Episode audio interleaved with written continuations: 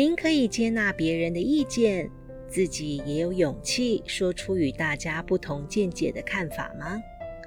今晚我们就来分享处世修养的经典著作《菜根谭》其中的精选名句：辨别是非，认识大体。无因群疑而阻独见，无任己意而废人言，无思小惠而伤大体，无借公论以快私情。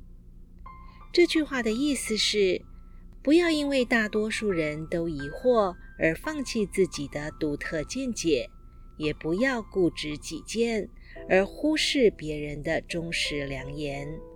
不可施小恩小惠来笼络人心而伤害大体，也不可假借舆论来满足个人欲望。古往今来的大人物能成就千秋伟业，都是有别人所不及的智慧和自己的见解。其次，天下事不是一个人独立所能成的。凡事应当多旁听他人的意见，作为多方面的参考。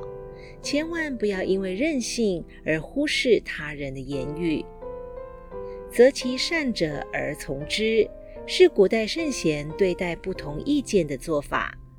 忠言逆耳利于行，良药苦口利于病。